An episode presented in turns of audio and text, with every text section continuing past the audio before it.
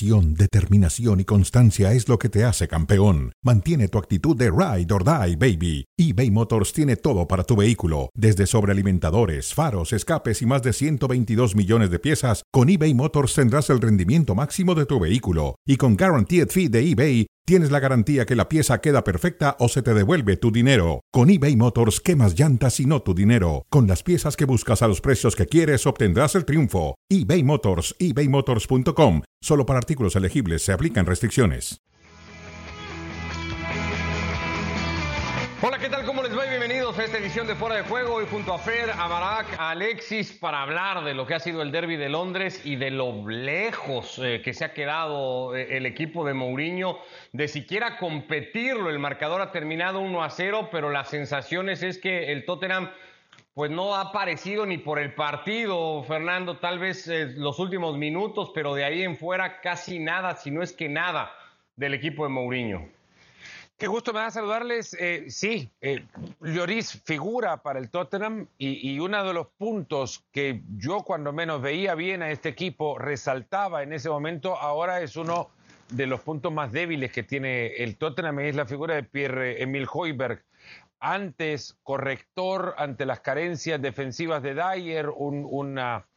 Eh, quiero decir invento en el buen sentido de la palabra, pero una modificación posicional un poquito más elegante de parte de José Mourinho para esta temporada. Dyer no es central, hoy se notó, además era casi un, eh, un sabotaje, como dormir con el enemigo para el, eh, para el Tottenham en este partido. Su penal termina siendo la gran diferencia, pero eh, lo de Hoiberg, que servía para tapar espacios, ahora ya no da para eso tampoco. Y tampoco da para encontrarle salida a este equipo. Si salida rápida quieres encontrar, en el Tottenham vas a buscar a Kane. Hoy sin Kane no hay manera de, hallar puentes para que luego terminen buscando al, único que puede en este equipo marcar diferencia ahí arriba, que es John Minson.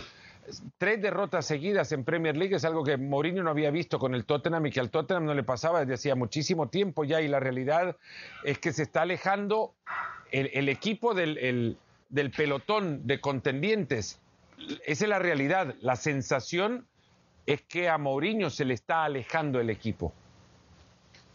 Octavo de la clasificación, 33 puntos, tres derrotas consecutivas. Ya dabas cuenta tú, Alexis, en la estadística lo que representan las últimas dos en casa para el currículum de José Mourinho y cómo le, le, afecta esto al Tottenham, que no sé si también refleja un poco más la realidad ahora del equipo que aquella que contaba cuando llegó a ser primero de la clasificación sin, sin mucha, pues no sé si credibilidad en aquel momento.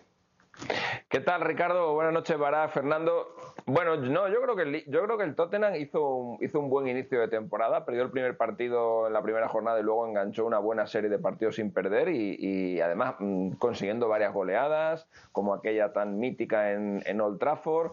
Creo que el Tottenham en, en, el primer tercio de la temporada eh, mereció, mereció estar donde, donde estaba pero ha tenido dos bajas muy importantes. Yo a la de Harry Kane le añadiría la de Rade Reguilón. Los laterales en, los equipos de Mourinho han sido siempre decisivos. Eh, el papel de Marcelo en el, Real Madrid era decisivo. El papel de Zanetti en el Inter de Mourinho era decisivo. Laterales ofensivos, laterales atacantes. Y creo que la lesión de Reguilón, Ben Davis creo que no está a la altura. Eh, no digo que sea mal, no, digo que sea un mal lateral, ¿eh? pero digo que mm, las características, por ejemplo, ofensivas que tiene Reguilón, evidentemente no las tiene, no las tiene Ben Davis y por ahí también eh, el, Tottenham lo está pagando, pero sobre todo la baja de, Harry Kane, esta racha tan mala, la derrota con el Liverpool, la derrota el otro día en casa, más la de hoy, eh, han coincidido con la lesión de, Harry Kane. Como bien decías, Mourinho ha perdido dos partidos consecutivos en casa en Liga por primera vez en sus 21 años de carrera. Bueno, estamos hablando de un entrenador, ya lo comentamos la semana pasada cuando cayó en casa ante el, ante el Liverpool, que entre el año 2000 y el año 2011 jugó 163 partidos de Liga en casa y solo perdió uno con el eh, Porto y en los últimos 163, por compararlo, de uno ha pasado a perder 19. Eh, evidentemente, ese, ese, halo que tenía Mourinho de invencible en casa ya, ya ha desaparecido y comentaba antes también Fernando lo de las tres derrotas consecutivas del Tottenham. El último al que le pasó esto en Premier League fue a Vilas Boas, eh, como técnico de los, de los Spurs. Ahora, os Baby Mo. ¿Perdón? Mm al Baby Mo, así le llamaban. Sí, sí, sí. Siempre, siempre, iba, siempre hacía algo Mou y detrás iba Vilas Boas, pues ahora ha sido el revés. Primero lo hizo Vilas Boas y ahora lo ha hecho y ahora lo ha hecho Mourinho. Decía que una cosa para la, para la reflexión eh, y que también puede en cierto modo endulzar esta, esta rota de Mourinho es la cantidad de triunfos visitantes que estamos viendo esta temporada, no ya en la Premier League, que también, sino en realidad en, todas las grandes ligas, evidentemente por la ausencia de, público. Por primera vez en la historia, no sé si acabará así o no, tiene pinta que sí, ha habido más triunfos visitantes que triunfos locales eh, en la Premier League. Ya hemos pasado la primera vuelta, con lo cual esta tendencia mm, no, tiene por qué, no tiene por qué parar y creo que eso eh, evidentemente se debe, se debe a la, a la situación de los estadios vacíos. A ver, Barak, porque uno podría pensar que, bueno, que sin tu figura, por más que esta sea tu, eh, o, siendo esta la de tu centro delantero, pues tu equipo va a resentir en ataque, va a dejar de generar, seguramente le va a costar encontrar gol, pero perder a tu centro delantero no debería significar que pierdas la intensidad de tu juego, que pierdas el orden que tendrías, que regales espacios que antes no regalabas defensivamente. Todo eso no se puede o no debería explicarse solo porque no juegue Harry Kane en el Tottenham. Claro, porque además tenemos a la mano un ejemplo de cómo el Tottenham hace no mucho tiempo se quedó sin Harry Kane. Y Harry Kane era un futbolista muy importante. Y por supuesto que lo resintió el Tottenham. El Tottenham lo dirigía Pochettino y el Tottenham tenía plan B. Y el Tottenham se cayó en la liga, sí, eh, no tanto como se está cayendo este Tottenham de, Mourinho. Dependía menos de, de Harry Kane. Y el Tottenham sin Harry Kane se metió a la final de la Champions League. Eh, compitió, ¿no? Eh, y no tenía un equipo muy distinto, el Tottenham, de hace tres años a lo que tiene ahora mismo Mourinho. Entonces, por supuesto que es un agravante, eh, por supuesto que no es fácil, que, la dependencia en Kane es tan importante que no solamente perdiste a Kane, sino que perdiste al Son realmente desequilibrante porque Kane claramente saca lo mejor de Heung-Min Son. Y sobre todo esta temporada lograron hacer una dupla en la que se compensaban el uno al otro, pero donde claramente hay una codependencia y donde el que más depende de todo lo que hace Kane ha sido Sono. No solamente por las asistencias, que es la última foto, ¿no? Sino el, gran entendimiento y la gran lectura de juego que tiene Kane y la manera en la que tiene de, vaciar los espacios a, un Son que ahora mismo está huérfano. Entonces, desde ahí, claro que es complicado, pero un equipo tan básico como el Tottenham de Mourinho, que se basa en el orden y en la buena, en el buen entendimiento entre esta mesa de, dos patas, pierde una pata y, se acabó, ¿no? Y, el Tottenham hoy le dio al Chelsea un partido idéntico al que tuvo el Chelsea hace tres días contra el Burnley. Contra el Burnley. El Tottenham es un equipo que uno espera sea más importante que el Burnley, jugando en casa. Y, y, no, hoy el Tottenham no compareció. Hoy el Tottenham fue ni más ni menos que el Burnley. Ni, podemos decir que no tiene futbolistas como para compensar la ausencia de, Kane. Tiene buenos futbolistas, ningún gran delantero, pero tiene buenos futbolistas. ¿Cómo entender la ausencia de Gareth Bale cuando te queda un cambio por jugar en casa, perdés por uno y no lo metes? Ya dijo que no le iba a regalar minutos, Fer, y el otro día casi le regaló 60 para lo que jugó Bale. Bueno, pero ahora estás contra la pared en tu casa, es cierto, no hay público ni nada, no estás jugando a nada. Tenés un jugador que es presuntamente, si algo debe tener por ahora, por lo menos es hambre de ir a demostrar que todo lo que decimos sobre él no es cierto y que puede resolver solo partidos, que no lo ha mostrado antes. Bueno, por ahí se le puede dar una ocasión ahora, pero que no lo uses Hombre, si la, solución del, si la solución del Tottenham pasa por meter a Bale, el Tottenham lo va a pasar mal este año, ¿eh? Porque ya hemos visto que... ya sé, ¿para qué lo llevas? Ahí, ¿Para qué lo llevas y para qué además te jactas de poder recuperarlo? pero fue una apuesta que no funcionó, está claro. Que podría sacar partido, pero se ha dado cuenta que no. Bale pues es un exjugador. Bueno, este, lamentablemente Bale está lustrando, está, está lustrando la carrera de, de técnico como Zidane y como Mourinho, que no le pueden levantar. Pero es que para poder se tiene que querer, ¿no? Yo no sé si, si Bale está en disposición de que lo levante alguno de el que sea, Fernando, se llame Mourinho, Zidane o el que sea. Da la sensación de que Bale no tiene ningún interés en volver. El problema sigue siendo nosotros que lo estamos esperando, ¿no? Pero tendría que ser, eh, a ver, por respuesta de orgullo propio, el jugador tiene que salir y responder. Ahora, eh, si ya no lo esperamos, entonces, bueno, no, nos metamos ya con Bale. Es exjugador nada más y, lamentablemente una carrera que en el último lustro se ha desperdiciado. Exjugador, eso sí, con un año de contrato todavía va a volver en cuatro o cinco meses a Madrid, Alexis, y le van a tener que pagar ese año, porque el Tottenham está claro, lo va a devolver, con moño lo va a devolver. Sí, sí, es una cosa de locos. Cuando vuelva, cuando vuelva a o, o cobrando el moño. Va, a ser, va a ser tremendo, la verdad que. Hombre, yo creo que en el Madrid yo creo que en el Madrid Bale ha estado bien, ha estado bien amortizado, porque bueno, le han sacado lo que le han, le han sacado lo que le han sacado. verdad que los últimos años fue un, fue un desastre eh, y esa, ese desastre de carrera eh, que está en picado se, está trasladando ahora al, al, Tottenham. Yo creo que Mourinho lo ha intentado, Mourinho le tenía fe, Mourinho eh, bueno, le ha visto en sus mejores momentos en el Madrid, pensó que podía recuperar ese jugador, pero yo creo que ahora le ha visto y se ha dado cuenta que, que ese jugador pues ha desaparecido. Clasificación en pantalla, eh, City, líder, un partido menos que el United. La diferencia podría ser de seis, probablemente sea de seis o nueve victorias al hilo en Premier para el equipo de Guardiola, tres en total en todas las competiciones. Viendo esto, Barak, viendo la tabla, viendo el partido que hoy hace el Tottenham, eh, entendiendo lo que le sigue costando al Chelsea más allá de la llegada de Tuchel, que Liverpool pues eh, viene de perder contra el decimoséptimo y el decimoquinto en casa, ahí se ha dejado seis puntos en Anfield y que el más cercano perseguidor es el Manchester United al que le hemos caído toda la temporada dirigido por Solskjaer, ya está el campeonato de Inglaterra ya cada vez más encaminado a la velocidad que parece ir ahora el City. Sí, eh, eso parece, pero hay que tener cordura, ¿no? Eh, son tiempos en los que hemos vivido cosas inesperadas y, y vamos, tiene toda la pinta de que si hay un equipo en el cual nos podamos fiar a estas alturas de la temporada, ese es el Manchester City. No, solamente por lo regular que es, por la proyección que está teniendo en las últimas semanas, sino por la irregularidad que mantienen todos sus aspirantes a, perseguirle. Pero no deja de ser precipitado, ¿no? Son, cuatro puntos, es una liga larga, hay altibajos. El mismo City hace dos meses nadie apostaba por ellos, o, muy pocos se atrevían a apostar por ellos, y está claro que, que así como en dos meses este City vuela y, se parece muchísimo a la mejor versión del Manchester City de hace un par de años, no se puede descartar del todo, porque es fútbol y porque vimos los tiempos que vivimos, que en un par de meses pues ya no ande tan bien. Yo, creo que sí, ¿eh? me, preguntas a mí por mi apuesta, yo creo que el City va a volar y, se va a despegar del resto. Pero bueno, eh, no, no te lo puedo asegurar claramente porque son tiempos extraños.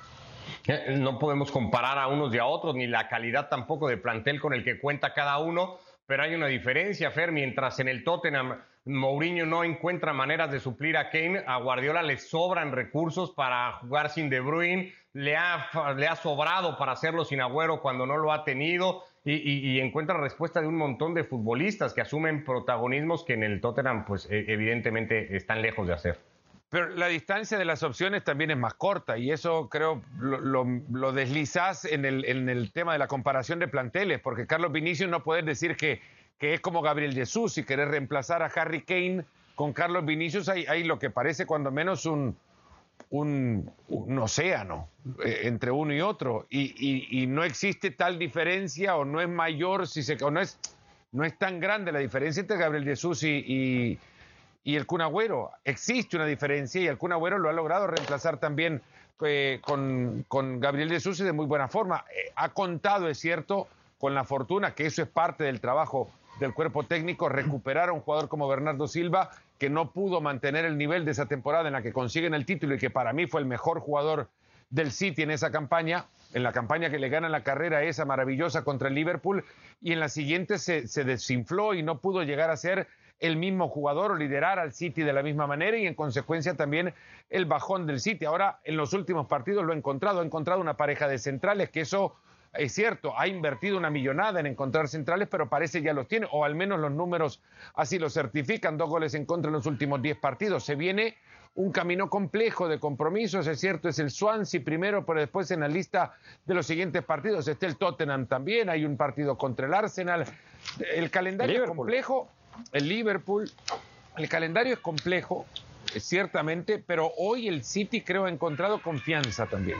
Hay un momento de la campaña donde eh, eh, hablas con, con, gente del City y te dicen, es que no nos está saliendo nada. Y ahora parece que les está saliendo poco de lo que les tendría que salir, pero les salen las cosas. Aquí está el calendario justamente de lo que se le viene al equipo de Guardiola. Arranca este fin de semana jugando contra el Liverpool, Swansea City por FA Cup y luego tres compromisos de Premier pues en el papel complicados por el momento de varios de sus equipos, porque el Tottenham pues sabemos lo que puede ser, porque el Everton de Ancelotti está ahí peleando los puestos europeos al menos, y porque el Arsenal ya alguna vez en la temporada cuando esta arrancaba fue capaz de darle alguna sorpresa. Pasamos a Copa del Rey, se ha definido el último semifinalista, ha sido con mucho drama Alexis, se ha metido ahí vía penaltis el campeón de la Supercopa Española, el equipo de Marcelino ahora pasará lista entre semifinalistas el Athletic de Bilbao, que parecía eliminado ya a 30 segundos, ha dicho Pellegrini. Se quedó el Betis de poder jugar semifinales de Copa del Rey. Sí, hemos visto en general unos cuartos de final espectaculares, empezando por el primer día en el que el Sevilla le ganó al Almería, pero por la mínima, un equipo de segunda división, pero con jugadores de primera, me refiero al, al Almería. Los partidos de ayer fueron también una, pasada. Ese gol de Roger Martín para darle al Levante su primera semifinal eh, en la historia de la Copa del Rey en el minuto 120, cuando íbamos ya a los penaltis. Tiene otra semifinal en Copa. Y, la oda al fútbol, ¿no? Que hubo en. No, no, la otra semifinal no es del Levante la otra semifinal es del Levante Fútbol Club, que es un equipo que desapareció en el año 1935. Bueno, este después se une con el Gimnástica. Anda, este Levante, con el tema. no, no, no, no, no. Este Levante Unión Deportiva se fundó en 1939 como producto de la fusión de la gimnástica deportiva y, eh, como, y del Levante Fútbol Club. Desaparecieron tanto la gimnástica como el Levante y empezó a caminar solo el Levante Unión Deportiva. Y decía que también la, la, oda al fútbol que vimos ayer en, Granada, ¿no? entre el Granada y el Barça, y el partido de hoy, que es un clásico de la Copa del Rey, eh, Betis Athletic, eh, las dos últimas, o dos de, las dos últimas veces que se habían enfrentado en la, en la Copa, había acabado en tanda de penaltis. Las dos las había ganado el Betis, una mítica en la que acaba marcándole Esnaola a Sof, lo, perdón, a Sof, digo yo, a Iríbar, eh, en, la final de la, en la final de la Copa del Rey de los años 70 y recientemente eh, en un, tras un doble 0-0 también se había decidido por penaltis esta eliminatoria. Bueno, hoy le ha sonreído por fin la suelta al Atleti, que como bien decías, eh, ha estado peleando hasta el último minuto, pero es que si os dais cuenta, el año pasado pasó lo mismo. El Athletic eliminó al Barça con un gol, con un autogol de Busquets en el último minuto en los cuartos de final y el Atleti se metió en la final, que todavía no ha disputado, con un gol de Yuri Berchiche en, en Granada, también en el último minuto cuando el Athletic estaba, estaba eliminado. Es un equipo copero, es el segundo equipo con más títulos después del, del Barça. En, en, Bilbao la Copa se venera y se respeta muchísimo, hay mucha tradición y mucha, y mucha historia y creo que es justo el vencedor el Athletic eh, Club, más allá de lo que haya pasado hoy, por la trayectoria que ha tenido en esta, en esta Copa del Rey. Mañana el sorteo para conocer cómo quedan los cruces de semifinales. Era difícil poder decir o casi asegurar que el Barcelona podía ser considerado hasta favorito para ganar algo. ¿Lo va a hacer mañana, Fer? Mañana va a salir como el candidato al título de Copa del Rey independientemente de cómo le venga el cruce. Yo creo que nadie puede decir que hay un equipo superior a la cantidad de jugadores por jerarquía que tiene el Barcelona. No digo que sea el gran favorito, pero no creo que se plante uno por encima del Barça en cualquier cruce que pueda darse. El Athletic Club eh, le ha hecho muy buenos partidos, el de Supercopa, que tiene casi el mismo guion que el partido de hoy contra el Athletic, contra el, eh, contra el Betis. Eh, lo empata muy cerca del final y luego terminan ganándolo, aunque aquella vez con gol, golazo de Iñaki Williams, ahora por, por penales. 30 minutos que el Athletic Club lo que quiso fue llegar a los penales. Luego te vas a Levante, no pensás que es superior al Barcelona. Ves al, al Sevilla en la misma eliminatoria y, por ahí hay un poquito más de cercanía, pero tampoco podés creer que el Sevilla es superior al Barça. Será favorito ante todos y, es el equipo obligado. Cuando muchos llegan con ilusión, el Barça llega con la obligación de quedarse con, con esta copa. Y creo sí también reconociendo que están ante el torneo que puede significar no salvar la temporada, pero sí el único trofeo, es el que más cerca le queda. ¿Sería ese el equipo de Lopetegui Barak el que más debería preocuparle a estas alturas al de Kuman? Probablemente sí. Eh, los tres, eh, en mayor o, menor medida, por cómo está el Barça, los altibajos, si bien ahora mismo está en el mejor momento, por mucho, desde que llegó Kuman, ahora sí podemos decir sin demasiado disimulo que, el Barcelona está bien, bien a secas, bien dentro de sus limitaciones y dentro de sus fragilidades, que son muchas, y las expuso el Granada. Es decir, en el mejor partido de la temporada del Barça, igual le generaron un montón de ocasiones, igual le acabaron metiendo tres goles, ¿no? Entonces, si el Granada... no sé si tantas como un montón ayer, ¿verdad? Oye, oye, por Ayer la clavó el Granada. el Granada que perdió 4 a 0 en la liga generó más que el Granada de ayer. A ver, Ese día sí, pero ayer. Las tres que entraron y, las dos que no entraron. No, pero lo, de, ayer fue un, lo de ayer fue un milagro deportivo, hombre. Ayer el Barça. No, no, de acuerdo. El arquero ayer fue un partido No, vamos a discutir algo en lo que estamos de acuerdo. Pero al final de cuentas, el Barcelona, aún haciendo un juegazo, un juego que recordó hasta los mejores momentos del Barça, igual le metieron tres goles, ¿no? Eh, eso no lo podemos negar. Más, allá de las circunstancias claras del partido que, que acaba además empatando el Barcelona con muchísima fortuna, más allá del merecimiento que hizo para llevarlo así. Pero eh, esa es la historia de, los últimos 120 minutos. Nos tenemos que ir a los 120 minutos anteriores y cómo sufre, cómo, sufre eh, el Barcelona contra el Curnelá. Y después otros 120 minutos donde el Barcelona apenas este, con el Alcoyano. Yo creo que todavía no podemos eh, decir el Barcelona es muy favorito ni contra Levante ni contra ninguno de los rivales. Ahora, el que se juega dos partidos, en esta ronda, me parece que sí debería de beneficiar al Barça. Barak menciona algo que poco se ha rescatado y es que el partido de ayer, yo no sé si ustedes vieron a un Barcelona arrastrando las piernas. Con lo no. que, ha jugado tres eh, alargues en los últimos seis partidos de, cuatro de un más el de Supercopa cuatro más el de Supercopa cuatro eh, hablamos ya de, de, un estado físico que cuando menos da la sensación en equipo que puede llegar a competir. Y, no estoy de acuerdo que el Barcelona ha pasado problemas porque los problemas se los metió un Titi. Ah, no, de acuerdo. nombre pero y apellido. Titi juega en el Barça. ¿Qué quieres que hagamos? Pero, pero nombre y apellido tiene, porque los problemas los va a tener siempre cualquier central que enfrente al Barcelona. Ya no pasa por la estructura. El, Granada no le genera tantas como le hizo el Granada de, de la, del 9 de enero, que termina haciendo más ocasiones y termina clavando pero, cero gol. Pero, pero si el Barça está en una situación en la que tiene que alinear un tití, te van a seguir generando ocasiones. Pero un partido como el de ayer, eh, yo, yo, tampoco creo que haya que echar la culpa a un tití, aunque es verdad que cometa un error en los dos goles. Y es que partidos como el de ayer pasan de vez en cuando. Yo recuerdo al mejor Barça de Guardiola que de repente apareció eh, el Hércules y le ganó 0-2 en el Camp Nou en un partido también increíble, ¿no? Porque estas cosas solamente se dan en el fútbol. Estas cosas en el baloncesto no se dan nunca. Por ejemplo, es imposible que un partido como el de ayer lo termine ganando el, el, Granada. Pues ayer estuvo a punto de pasar, porque es que de hecho. Ese eh, Hércules lo dirigía un ex Barça, ¿no? Sí, ¿Cómo? Ese Hércules lo dirigió un ex Barça, que era un gran gambeteador. No recuerdo quién era. En su época de jugador. No recuerdo quién fue el quién era el entrenador del Hércules en aquella en aquella época. Creo que marcó, creo que estaba en Roque Santa Cruz de Edo Valdez en el en el no, estaba Edo Valdez, estaba Edo Valdez y no recuerdo quién era quién era el otro. pero que estos partidos son accidentes que se dan porque, porque en el fútbol, en el fútbol, cuando un equipo tiene dos ocasiones y el otro equipo tiene 20 y falla las 20 y el que tiene dos mete las dos, pues al final acaba ganando el partido. Pero, pero son cosas que, que, que, que yo creo que no las deberíamos. Son errores estadísticos, anomalías estadísticas que pasan, pasan de cuando en cuando, pero lo de ayer fue eh, una oda al fútbol del, del, del Barça. Jugó el mejor partido, no de esta temporada, jugó el mejor partido en muchísimo, en muchísimo tiempo. Vamos, desde luego, contando la época de Quique Setién, también, seguro, vamos, hay que irse probablemente a ese partido de Supercopa de España de Valverde, el que fue el último partido de Valverde, para encontrar algo parecido. O el día que echaron a Lopetegui, el 5-1 contra el Madrid, aunque ese día el Madrid tuvo también un buen, un buen tramo. Encontrar un partido tan redondo como el que hizo ayer el Barça es dificilísimo. Pasa claro, tiras tres veces al palo, el portero se convierte en héroe, hace 13 paradas. ¿Qué, qué le vas a hacer? Bueno, pues así mañana el sorteo para definir los cruces de Copa del Rey y conocer a los semifinalistas, semifinalistas que se han definido hoy para el Mundialito, el Mundial de Clubes, en donde se presentó temprano Tigres como representante de CONCACAF, el equipo mexicano para... De México, el representante de México y de CONCACAF.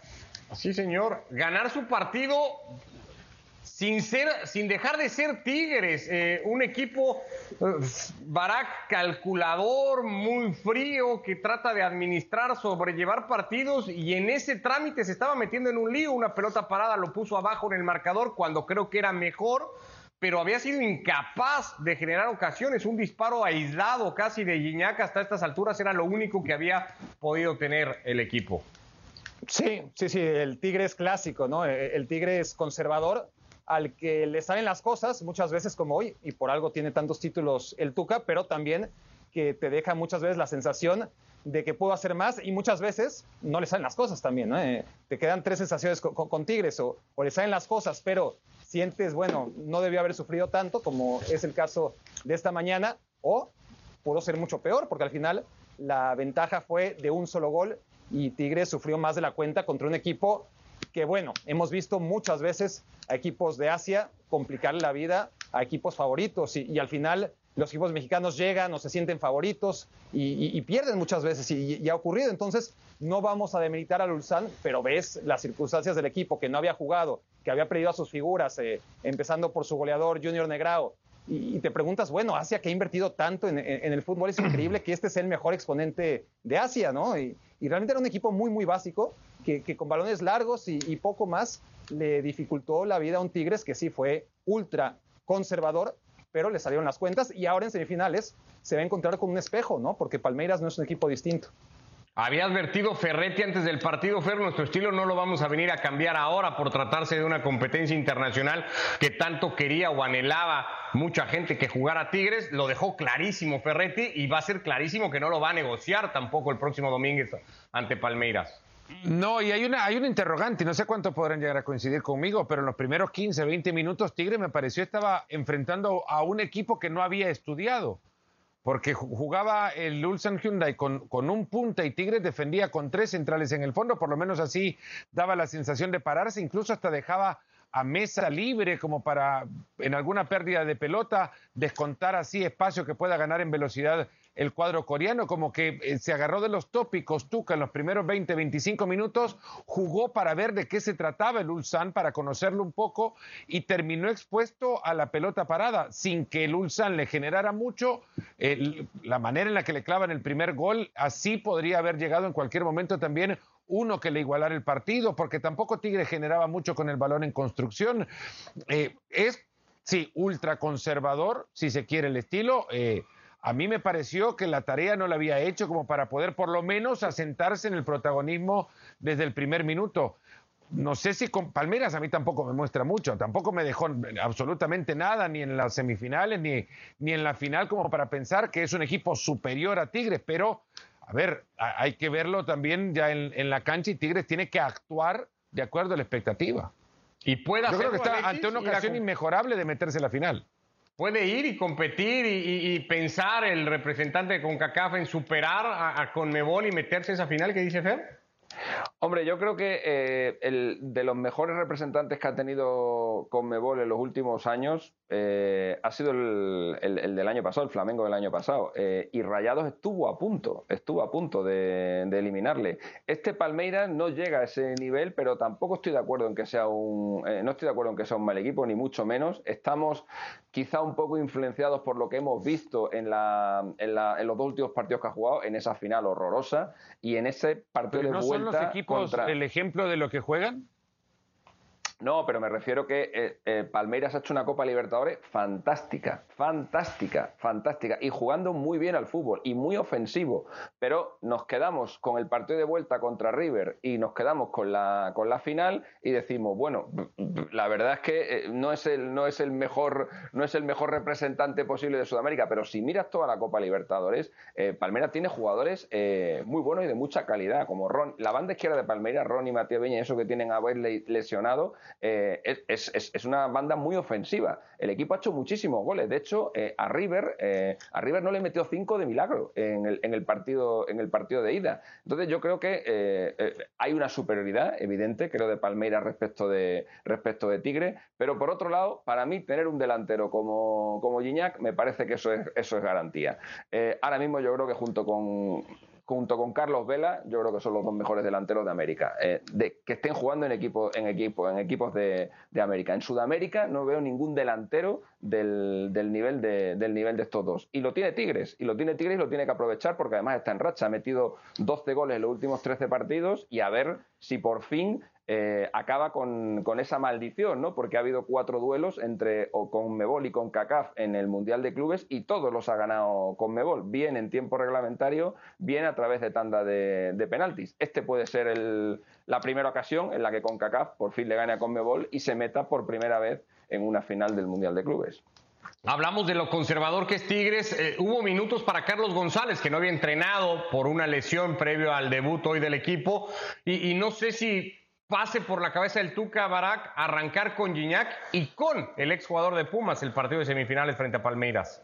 Dependerá de cómo esté físicamente González, ¿no? Eh, no nos podremos sorprender si vuelve a recurrir a un 4-4-1-1 con, Pizarro jugando por detrás eh, como media punta falso, ¿no? de Guiñac, lo ideal es que si González está bien, pues que juegue, ¿no? Eh, mientras más daño le pueda hacer al Palmeiras, mejor.